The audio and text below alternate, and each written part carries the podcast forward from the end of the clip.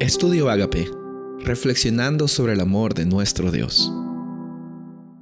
El título de hoy es Sacerdotes y levitas como parte de la adoración.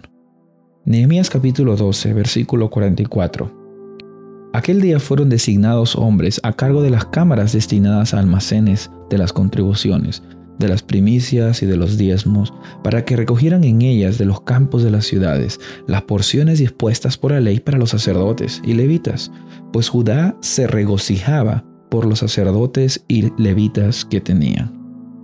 Ellos estaban felices porque tenían la oportunidad de que había una tribu, un grupo de personas, los cuales podían ser intercesores entre Dios y ellos.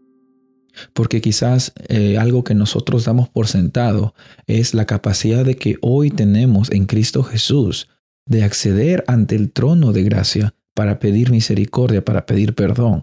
En aquellos tiempos las personas cuando tenían que acceder ante la presencia de Dios, lo tenían que hacer por medio de un sacerdote. Lo tenían que hacer por medio de un sacrificio. Tenían que ir físicamente hacia el lugar donde era el tabernáculo o donde era el templo y tenían que dar sus sacrificios. Ahora la realidad es de que esto tenía un símbolo. Hay muchas personas que dicen, bueno, ya no tienen significado, ya se quebraron estas leyes. No es que se quebraron, es que se cumplieron en Cristo Jesús. Porque en Hebreos capítulo 9, versículo 11 vemos de que Jesús, Cristo, ya no era eh, un sacerdote como los levitas, sino él era el sacerdote que los levitas estaban tratando de simbolizar. Especialmente el sumo sacerdote estaba tratando de representar o demostrar. Y la realidad es de que eh, cuando Cristo llegó al santuario celestial, al tabernáculo, vemos de que él ya no lo hacía por sacrificios de animales, sino con su, propio, con su propia vida, con su propio sacrificio, es de que nos da la oportunidad para que nosotros tengamos redención. Qué hermoso saber de que tenemos a el sumo sacerdote, que es Cristo Jesús, que nos conoce, que sabe que es ser un humano y vivir en este planeta, que sabe que es tener dificultades y vivir en medio de estas dificultades. Él es el mejor amigo, Él es el mejor sacerdote, Él es el mejor abogado, Él es Dios y nos quiere salvar y nos quiere dar una nueva oportunidad hoy y siempre.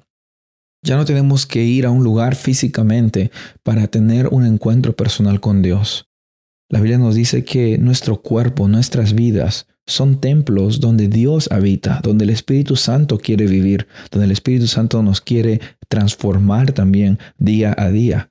En aquellos tiempos los judíos dijeron no podemos descuidar el templo, no podemos descuidar a los levitas, no podemos descuidar a los sacerdotes. Hoy el templo es el templo de nuestras vidas. Tú y yo somos la iglesia cuando creemos en Cristo Jesús y queremos que su voluntad sea hecha en nuestras vidas. Nosotros somos la iglesia y el templo también es donde nosotros queremos que la presencia de Dios nos acompañe.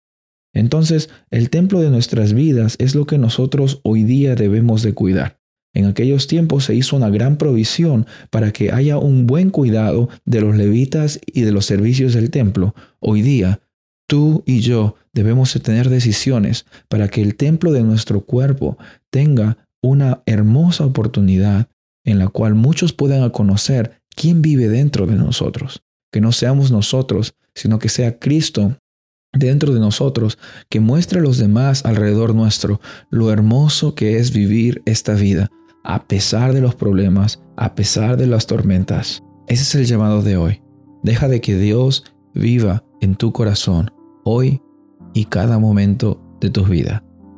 Soy el pastor Rubén Casabona y deseo de que hoy día sea un día hermoso y de victorias en Cristo Jesús.